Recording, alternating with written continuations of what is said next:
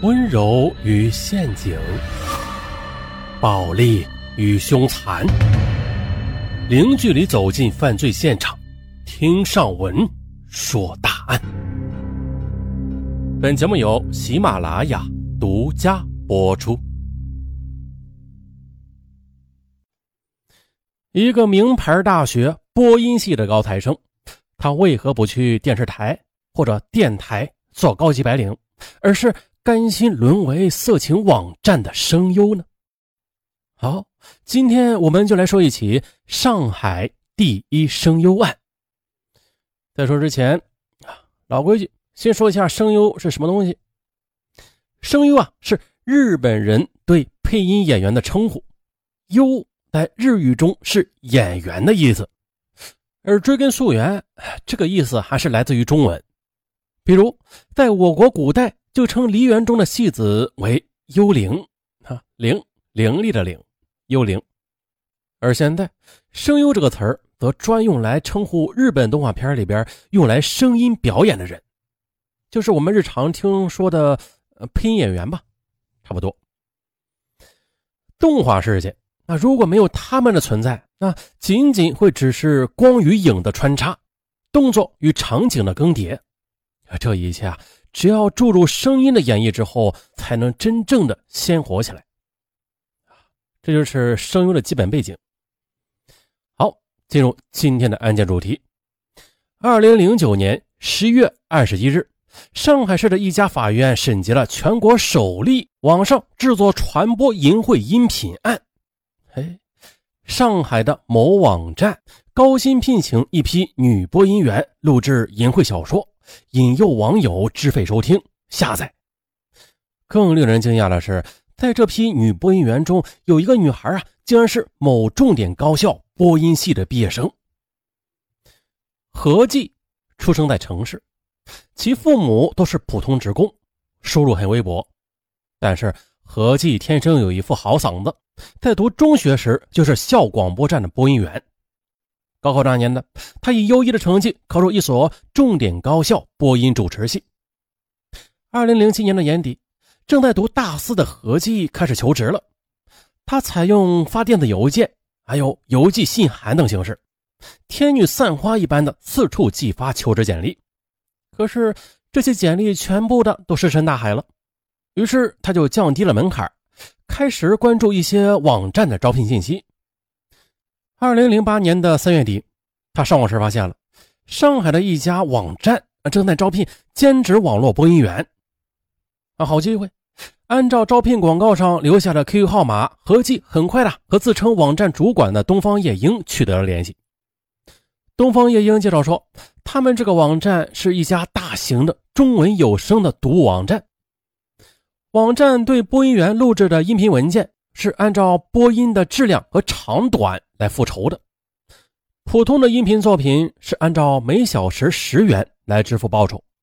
何继当即的报名应聘，东方夜莺就传给他一篇普通的爱情小说的节选章节，要求他尽快的录制好。当天晚上呢，何继不费吹灰之力就完成了任务。然后呢，他又通过 QQ 将录制好的音频文件发送给东方夜莺。对方试听之后夸奖他说：“嗯，不错不错，你声音很甜美，播音技巧也很高啊，不愧是科班出身。我们决定了，录用你。”何继欣喜万分。接着，东方夜莺又通过网络给何继传来几篇普通的爱情小说，要他在一周之内录好，而何继只用了三天就完成了任务。没过几天，他录制的音频文件就被上传到某网站上啊，他的银行卡也收到了东方夜莺转账的一百元的报酬，这让何继感到十分兴奋啊！自己的天籁之音终于有了用武之地了。二零零八年四月底的一个晚上，东方夜莺在 QQ 上对何继说，他前段时间录制的那段音频，因为内容不够吸引人，收听率和下载率并不理想，网站决定。请啊，他再录制一些可读性强、受网友欢迎的音频文件。说着，他就给何继传来了一份新的小说样稿。嗯，哎，又有工作了啊！何继很高兴，打开还没看几下呢，顿时就傻眼了。原来这是一篇长篇的淫秽小说，里边充斥着大量的赤裸裸的性爱的描述。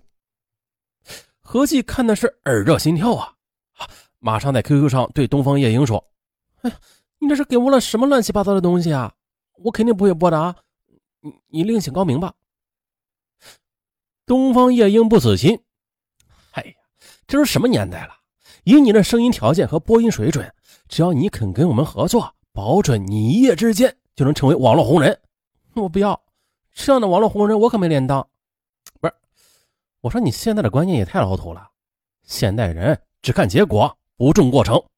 你看现在这么多港台明星都是靠拍三级片出道的，现在个个红的发紫。再说了，你只是录音，又不是以真面目示人，你怕什么呀？放着钱不赚呢？傻呀你！何气觉得。哎，这话还有点道理啊，便不再作声了。此时，东方夜莺又抛出了一个诱饵，说呀：“只要你肯跟我们合作，我们给你每个小时四十元的优厚报酬。”何计听后，快速的在心里面算了一笔账：如果每天录三个小时，那这一个月的收入就可以达到三千六百元，啊，相当于一个白领的工资哎。这对于一个在校大学生来讲，的确是一个很大的诱惑。他有点动心了。为了赚钱，何其决定铤而走险，接下这单活儿。但是啊，他要求网站方面一定要为他保密。东方夜莺当即承诺道：“啊，请放心，这是我们的职业道德。”可是播这种黄色小说啊。没有一个单独的空间，那是绝对不行的。机会来了，一个周末，趁着室友们出门逛街时，合计赶紧开工。他关闭寝室门，并且拉上窗帘，然后打开电脑、话筒，开始录音了。这第一次朗读黄色小说，他既羞涩又紧张，特别是读到那些性描写的时候，他也无法像上文那样啊，点点点点啊，他无法点点点。他的声音都发抖了，心砰砰直跳。嗯，他只好像新闻联播播音员那样啊，照本宣科的念了一遍。由于担心室友提前回来，他只录了一个小时啊，就匆匆的收场了。可是这天晚上，东方夜莺一反常态，在听到何计传过去的淫秽音频之后，十分不满，在 QQ 上毫不客气的对他说。亏你还是个大学播音专业的高材生呢，难道你不知道以声传情的播音基本原则吗？录制这类似的小说，你一定要饱含激情啊啊，激情，用酥人入骨的声音，就像尚文那样。尚文呢？来，你给他示范一段。讨厌你，不理你了。哎呀，别呀，快快来一段嘛。嗯，来一段，行吧。就一小段，哎哎，行，来来吧，等会儿我先酝酿一下，脑海里首先要有一个画面，嗯，啊，有了有了，点儿点儿点儿点儿，行啊，什么呀？你你有种啊，你有种，咱们继续说正事啊。录制这类小说啊，你一定要饱含激情，激情啊，用酥人入骨的声音。像你这种播法，连小学生都会吧？啊，就你这水平还想赚钱，丢人吧你！何计他羞愧难当，他想放弃，但是东方夜莺的话又激起了他的好胜心。为了达到他所谓的标准，何计开始认真对待了。几天后，他戴着大墨镜和口罩，鼓起勇气从地摊上买来几张三级片的盗版碟。然后趁着室友不在的时候，在电脑上播放。哎呦，那些淫秽的画面让他看得面红耳赤啊！他干脆的将画面最小化，全神贯注的从耳机里听声音，尤其是女演员们发出那种嗲声嗲气的声音。他仔细的琢磨着他们的语气啊、语速、语调，然后一遍又一遍的模仿着。呃呃，尚文是怎么学来的？啊！一遍又一遍的模仿着，何进很快的就学会了三级片女演员特有的发音技巧。随后，他拿出那本小说啊，对照着文字就想象着一些画面，以酝酿情绪。待完全进入角色之后，他这才打开电脑的录音话筒，声情并茂的、绘声绘色的，嘿，演绎了起来。